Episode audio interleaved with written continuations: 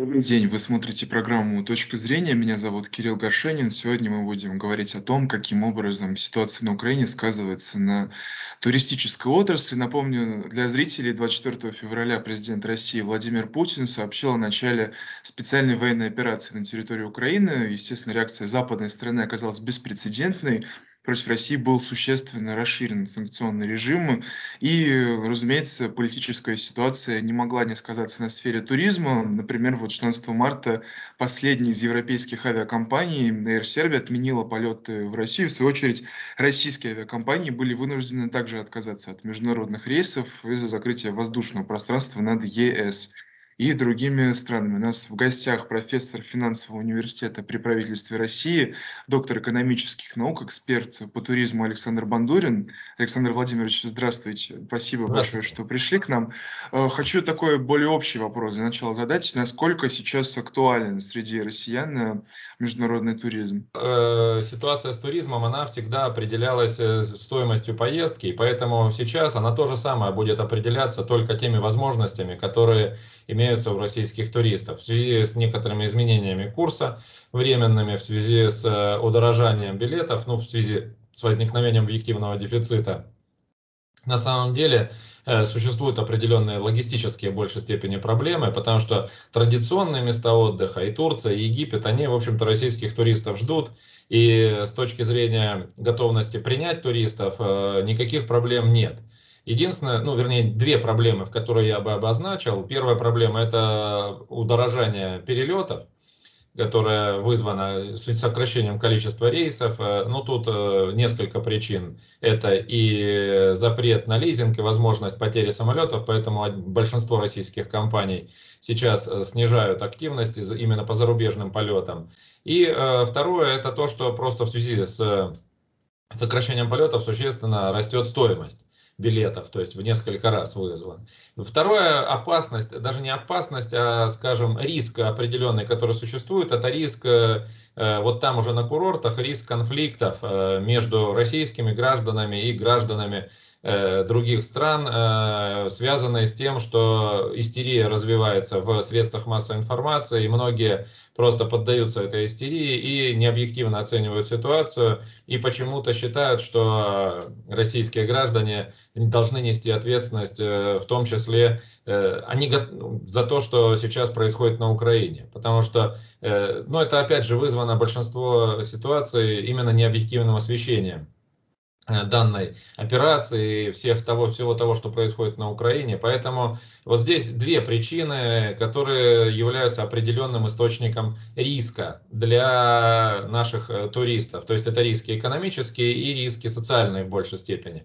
Поэтому при подготовке к поездке я бы учитывал эти риски. То есть если люди готовы платить, может быть, они заранее могут уточнить в тех гостиницах, где они собираются размещаться, какой контингент, из каких стран. Может быть, сейчас э, власти принимающих стран тоже пойдут на определенные меры для того, чтобы изолировать, например, туристов из каких-то стран, э, локализовать их по гостиницам, чтобы не было вот этого пересечения социальных потоков. То есть, чтобы там, например, британцы, немцы не жили в одной... Хотя на самом деле, ну это же на самом Э, никаких проблем с точки зрения вот э, простых граждан э, нет. Есть, конечно, радикальные люди, которые пытаются из этого сделать некое событие в соцсетях, чтобы засветиться и так далее. Большинство людей на самом деле смотрят на все это трезво. Но тем не менее, такие вспышки агрессии возможны.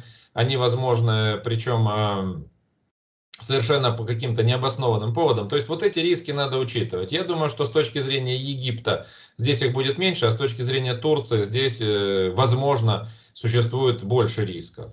Но при этом э, есть э, возможности поездок и в другие страны. Здесь уже, конечно, надо бы смотреть по ситуации, которая складывается на момент планирования над, по датам поездки. Потому что можно поехать в страны Азии, можно поехать ну и в другие всевозможные направления. То есть это у нас и африканский, север Африки.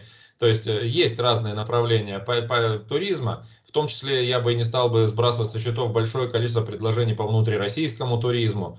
То есть здесь у нас вообще непочатый край. Работа еще предстоит, и еще и возможности только увеличиваются. То есть сейчас мне кажется, что настало время, тем более вот сейчас, как раз в эти дни проходит большая российская выставка Интурмаркет, и там очень много контактов, очень много возможностей маршрутов обсуждается именно внутрироссийских. Поэтому, если мы говорим про традиционный курортный отдых, ну, еще неизвестно, что будет к лету. Я надеюсь, что ситуация существенно трансформируется. Э, именно с точки зрения отношений, с точки зрения именно социальных вещей. Ну и я думаю, что уже к этому времени определенное наступит э, решение с точки зрения рисков экономических. И количество самолетов будет определенным образом отрегулировано, количество рейсов, определенным образом будет санкционная политика меняться. Поэтому я бы сейчас э, что хотел сказать вот в целом, что в эпоху вот таких событий главное не суетиться. То есть не нужно сейчас пытаться купить путевки, по дорогой цене. Вот. Э, надо сейчас э, осмотреться и подождать, э, чтобы принять решение, потому что сейчас можно сказать, что вот опять будут и только цены расти, расти, расти, но на самом деле ситуация объективно складывается так, что цены начинают уже немножко откатываться и с точки зрения курса, и с точки зрения вообще риторики. То есть мы, к сожалению, как туристы, очень часто являемся жертвами политических э, событий. И тут надо признать, что это такой риск, который мы вынуждены постоянно учитывать и при планировании маршрутов, и при планировании разных стран, направлений поездок. То есть тут, к сожалению, заранее очень тяжело предугадать, что будет. Там, вот, например, в Японии цунами и закрылись, э, да, то есть это вообще никакого отношения не имеет э, к происходящим здесь у нас э, событиям, хотя мы с Японией тоже, то есть можно сказать, на границах России события происходят, но не с западной части, а с восточной части. И вот в связи с тем, что там землетрясения и цунами, тоже возрастают риски. Но никто про них э, так резко не, не, не, не сейчас не говорит, хотя тем не менее их надо учитывать.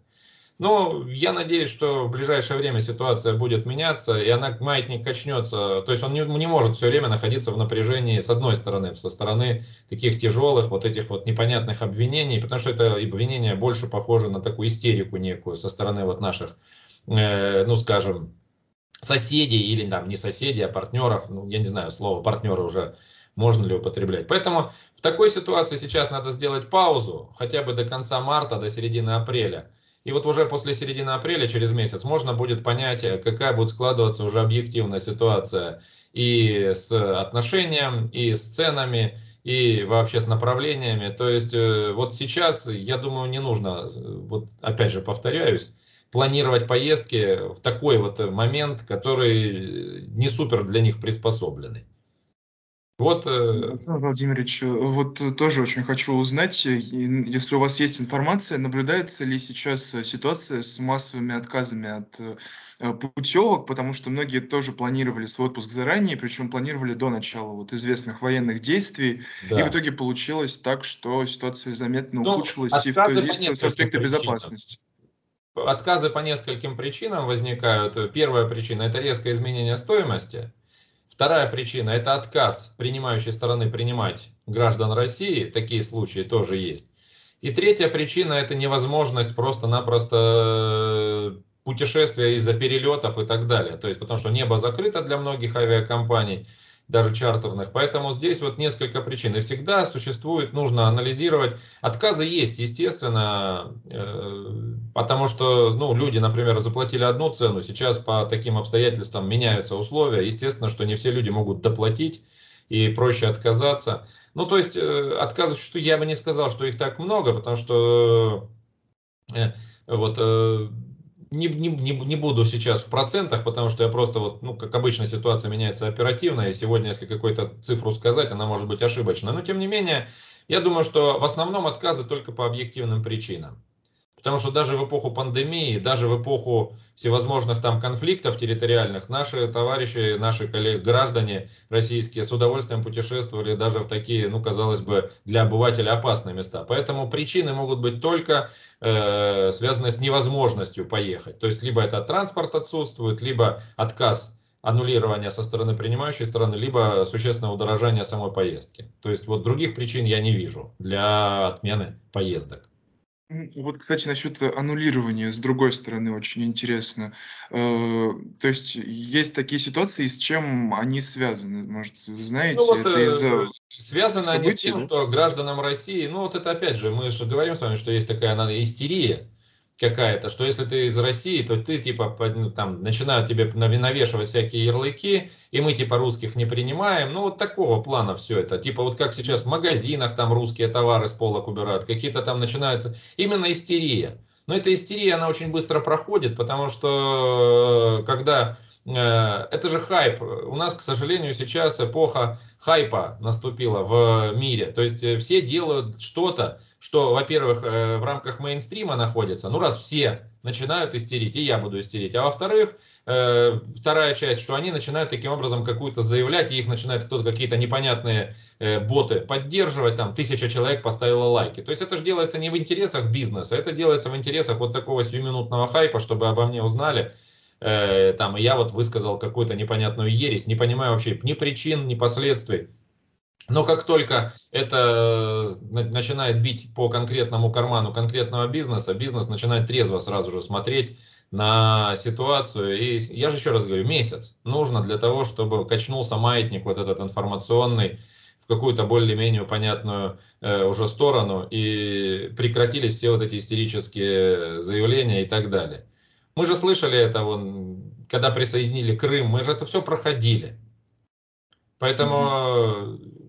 ничего страшного, все постепенно, все постепенно возвращается. И понятно, что тяжело жить в эпоху перемен, и вот таких, тем более, глобальных перемен, глобальных сдвигов, но, но нам выпала вот такая честь посмотрите, вот если мы посмотрим, посмотрим на исторические события, там вот когда русские войска там 200-300 лет назад воевали за Крым. Представляете, если бы какие-нибудь там хайпажоры в, не знаю, условных социальных сетях писали бы там императрице Екатерине или там еще кому-то какие-то письма в поддержку французских там или турецких войск. Ну это же глупости все. Конечно, наверное, такие были, но в истории остались победы. Мне кажется, что-то такое было, просто Скорее всего. в другом но варианте. В истории остаются события, которые действительно значимы. И поэтому, естественно, что в истории останется вот это конкретное событие, как попытка защиты русского мира или там российского или русскоговорящих людей. То есть все всегда туман рассеивается. Поэтому здесь я что, что да. касается именно бизнеса, хотел вас уточнить, если мы примерно понимаем, какие потери у Запада там связаны с энергетикой и так далее,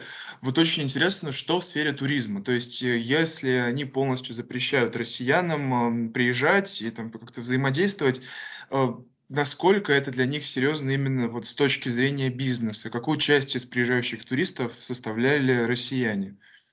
Ну, по, по разным статистическим оценкам, э, в, э, выезжало из России в Европу порядка, ну, даже не, да, в Европу в основном, порядка 20 миллионов человек в год, именно туристов. 20 миллионов человек, ну, считайте, если даже поездка где-то приблизительно недельная там, ну, ну, давайте будем брать неделю, потому что кто-то ездил на 3-5 дней, кто-то там на 2 недели, ну, в целом, в среднем неделя. И даже если они просили всегда 100 евро в неделю, вот 20 миллионов умножить на 700 евро за одну поездку.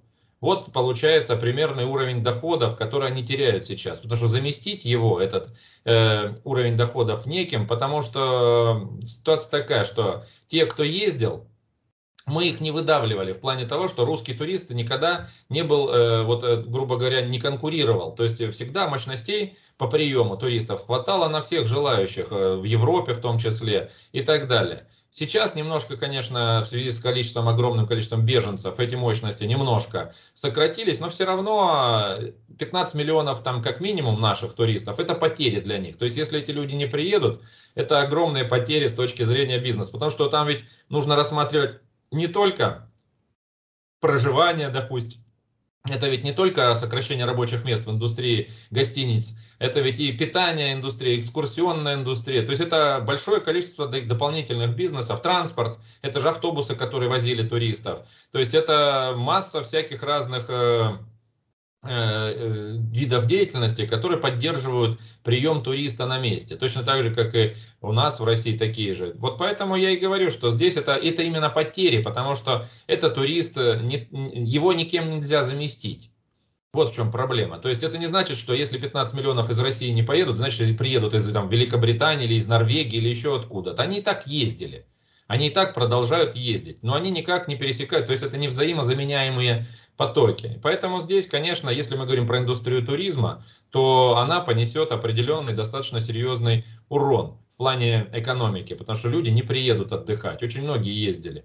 Поэтому не знаю, что. Вот я еще раз говорю, вот мне кажется, что сейчас месяц, потому что сейчас пока ну, есть же. Российский туризм, э, какие, вот какие у него потери экономические, именно российская туристическая ну, В основном теряют, смотрите, в основном э, в чем потери могут быть, это если э, наши российские операторы, туроператоры, которые занимаются отправкой э, туристов, они уже проплатили так называемые блоки мест, так называемые сделали депозиты на трансфер и так далее. Если эти деньги не вернутся, то это, конечно, будут э, определенные потери. Хотя здесь э, все зависит от того, на каких условиях они были сделаны, эти проплаты предварительные. Потому что чем больше мы бронируем мест, тем дешевле получается за место. Чем, больше, чем более заранее, тем более эти же места потом выкупаются уже для групп, для конкретных туристов. Если мы говорим о том, что турист не поедет, по разным причинам, вот мы их несколько назвали, там стоимость, транспортное плечо, невозможности, там отношения, вот это социальные риски, то, соответственно,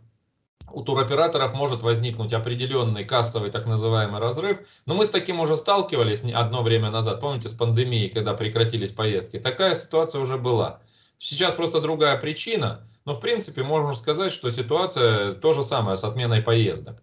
Поэтому я думаю, что здесь э, надо будет взвешенно посмотреть на ситуацию, потому что есть же какие-то и другие у нас э, возможности, потому что и к нам кто-то приезжал, и принимали мы туристов, то есть здесь они тоже поехали. То есть либо замещать въездной, вот этот, когда иностранцы приезжают, туризм внутренним туризмом, и таким образом перераспределять потоки, Э, финансовые, то есть вот когда человеку предлагается, понятно, что может быть не по собственному желанию он поедет там, например, на южный берег Клязьмы вместо там, например, Адриатики, да, но тем не менее, хотя бы для предварительных каких-то э, вариантов решения можно рассматривать всевозможные такие перетоки. То есть здесь, конечно, сообщество туристское должно определенным образом само сформулировать набор предложений для органов власти, чтобы можно было это централизованно каким-то образом реализовать.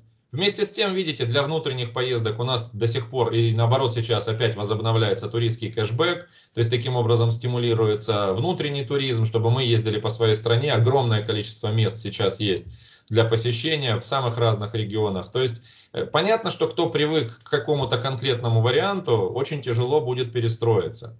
Э, но, ну что делать? Ну вот такая ситуация. Кстати, э, э, кстати, завершая разговор именно вот по поводу да. международного туризма, очень хочется ваше мнение узнать относительно одного момента. Насколько безопасно совершать вот эти вот международные полеты в страны, въезд в которые запрещен, с, там, через пересадки какие-то, транзиты, ну, в общем, с помощью каких-то там уловок. Что вы думаете об этом? Насколько это распространено среди Я россиян? Я думаю, что проблемы и... никакой нет. Э, я же говорю, риск только один здесь. Два даже риска, ну таких. Основной риск это тот же самый социальный риск, потому что начинается вот эта истерия, ее надо просто переждать, мне кажется. А второй риск это то, что там вот риск какой-то финансовый, сейчас запрещено у нас наличные в большом количестве вывозить. То есть если да, либо надо оформлять карту специальную, ну, не специальную, а уже известно давно, какие карты работают в этих странах. То есть проверять, надо просто себя обезопасить от вот известных рисков. То есть понятно, что от неизвестных рисков мы себя обезопасить не можем, потому что мы их не знаем. Но те риски, которые мы понимаем, вот этот социальный риск, то есть вот эта вот истерия по поводу там русофобии и так далее, и финансовый риск, по поводу того, что вот э, нельзя вернуться потом будет. То есть вот эти две вещи, если предусмотреть, попытаться хотя бы застраховаться там и так далее, то тут э, возникает возможность, э, ну а почему нет? Я уверен, что большинство людей, они вот, э, ну в разных странах мы общаемся с разными людьми. То есть все люди, ну как люди остаются. Понятно, что я еще раз говорю, все это делается в основном для вот этого вот э, истерического вот этого хайпа в сетях там и так далее. А большинство людей нормальные. Но если мы заранее установили условия проживания, например, проплатили гостиницу, то в чем проблема? Ну, не знаю, я не вижу здесь массовой какой-то вот этой вот, вот такой вот э, проблемы. Эта проблема всегда индивидуальная. И еще раз говорю, что надо все равно посмотреть спокойно там, потому что дураков хватает, э, но все равно, ну, если человеку нужно, он в любом случае поедет и будет прав. Потому что если есть возможности, если есть потребности, надо эти возможности, вернее, эти потребности с помощью своих возможностей реализовывать. Я не вижу никаких проблем с точки зрения вот именно какого-то такого э, общего тренда. Есть, естественно, еще раз говорю, риски, но эти риски надо просчитывать. Вон Овечкин, гражданин России, вчера там или позавчера на днях тут э, установил, ну не рекорд, а скажем, вышел на третье место среди всех снайперов. Никому не помешало его там восхвалять, великий Овечкин, хотя он сказал, у меня семья в России, известно, что он поддерживает как бы контакты с разными нашими серьезными чиновниками в том числе. Но поэтому, понимаете, когда есть э, вот э, обычный человек, там всегда проще. А когда начинается вот эта истерия массовая, то она ведь искусственно подпитывается. Поэтому это просто риск, это не невозможность. Это не значит, что железный занавес. Это лишь набор рисков, с которыми надо просто-напросто работать проверять. Да, и очень-очень хочется с вами еще и про внутренний туризм Да, поговорить. Вот что, что в этом направлении происходит. Есть такое ощущение, что с учетом тех двух лет ковидных, которые мы пережили, это направление очень развивается, и ну, российская индустрия готова э, к приему и готова к Вы знаете, увеличению вот, все зависит, э, к сожалению, знаете, да, как говорил один наш э, товарищ, э, что он говорит, у нас огромное количество берегов, скажем так, но почему-то только 3% или сколько там берега, но на теплых морях, к сожалению. В основном у нас Баренцево, там море Лаптевых и так далее, где курорты очень тяжело организовать именно такие вот, э, да, э, курортный отдых. Поэтому я думаю, что индустрия развивается, сейчас предпринимаются на самом высоком уровне усилия для того, чтобы максимально полезно и максимально интересно использовать всю нашу береговую линию на тех теплых морях, которые есть.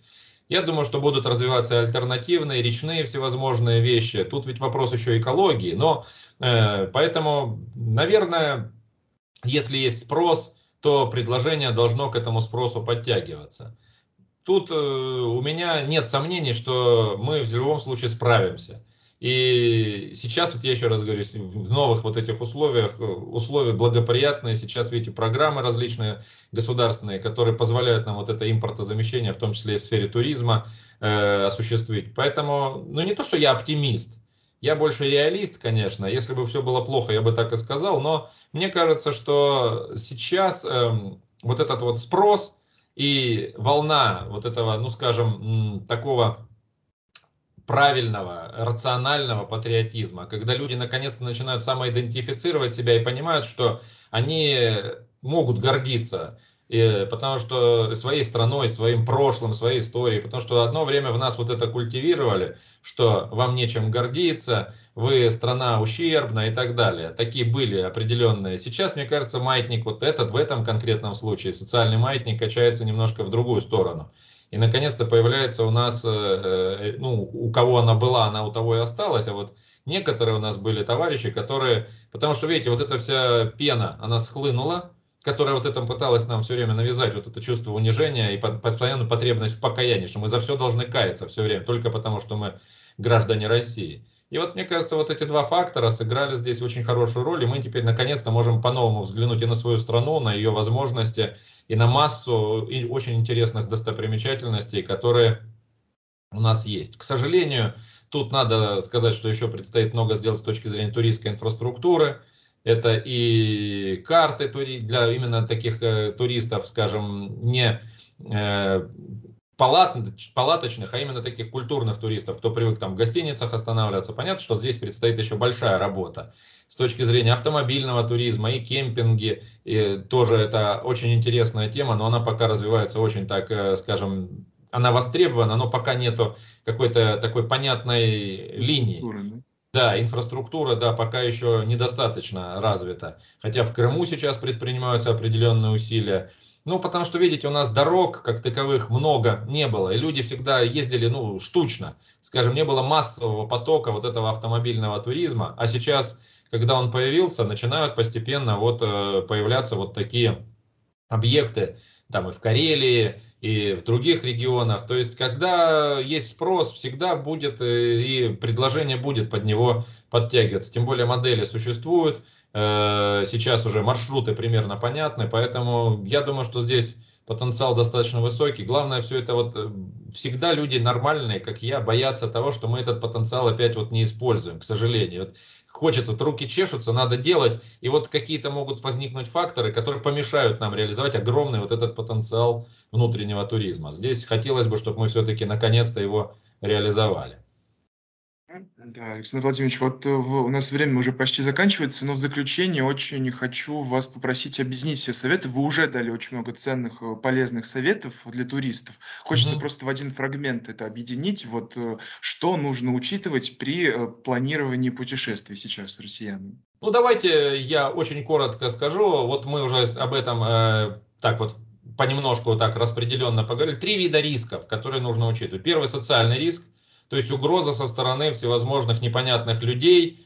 Но, с другой стороны, там, э, когда большое количество мигрантов, э, то от них угроза исх- исходила. Но сейчас появилась определенная еще нацеленная, определенная группа мигрантов, которые нацелены против наших граждан. Это первый, социальные так называемые риски. Второе, это экономические риски. То есть это риски, связанные с э, потерей денег, с потерей, с изменением стоимости путешествия, то есть с изменением стоимости бронирования или с изменением стоимости поездки, либо с потерей, там, ну, не, не принимают карту и так далее. То есть вот эти вот варианты, эти риски надо учитывать. И транспортный риск надо учитывать. Это риск э, того, что существует определенная угроза э, трудностей с возвратом из путешествия, то есть в связи с запретом каким-то там на перелет или в связи с усложнением маршрута, с появлением точек пересадки. То есть вот эти три вещи, если попытаться каким-то образом зафиксировать, например, через страховку или через дублирование, у нас других вариантов нету.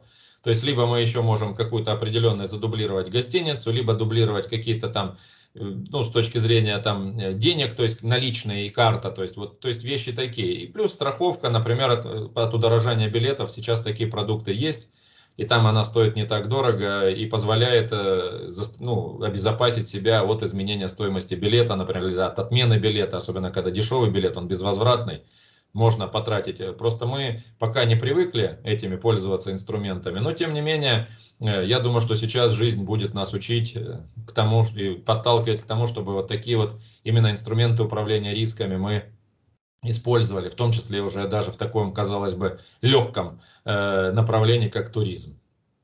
Поэтому Спасибо. Это была программа «Точка зрения». Меня зовут Кирилл Горшенин. Сегодня мы беседовали с профессором финансового университета при правительстве России, доктором экономических наук, экспертом по туризму Александром Бандуриным. Спасибо за просмотр оставайтесь с нами.